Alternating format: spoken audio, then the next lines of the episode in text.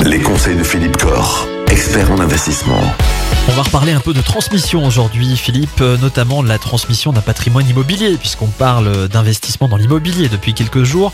Alors comment est-ce qu'on fait pour transmettre un patrimoine immobilier à plusieurs enfants?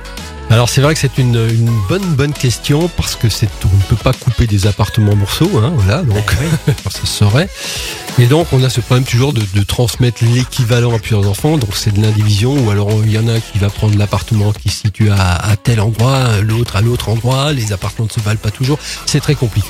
Donc il y a une idée que j'aimerais euh, soumettre euh, aux auditeurs, c'est effectivement euh, plutôt que de chercher à transmettre de l'immobilier, eh bien de transmettre du financier c'est-à-dire de monétiser le- les, les actifs immobiliers. Aujourd'hui, comment ça peut se faire Vous avez des appartements, vous êtes propriétaire d'appartements que vous louez, faites une SCI, une société civile immobilière familiale, proposez euh, que cette SCI rachète vos appartements à travers un crédit.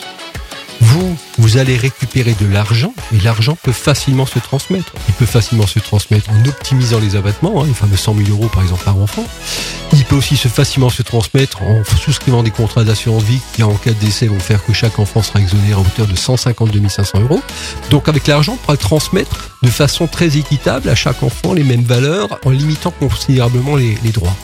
Toute la partie immobilière, et bien sûr, reviendra aux enfants. Si on les met dans cette société civile immobilière, on les met en part importante au capital de la société. Et bien, au fur et à mesure que la société va rembourser son crédit, et bien, les enfants vont se retrouver plein propriétaires de ces appartements. Et la transmission se fera comme ça, en douceur.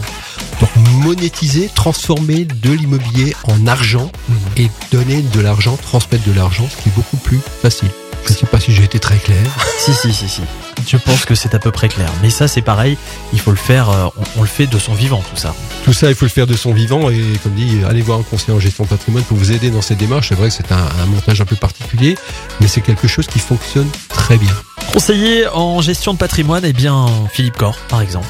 C'en est un. Il est à Mulhouse, au Grand Rex, depuis un peu plus de 25 ans. GK Finance et Patrimoine. Et puis sur internet, gkfp.fr.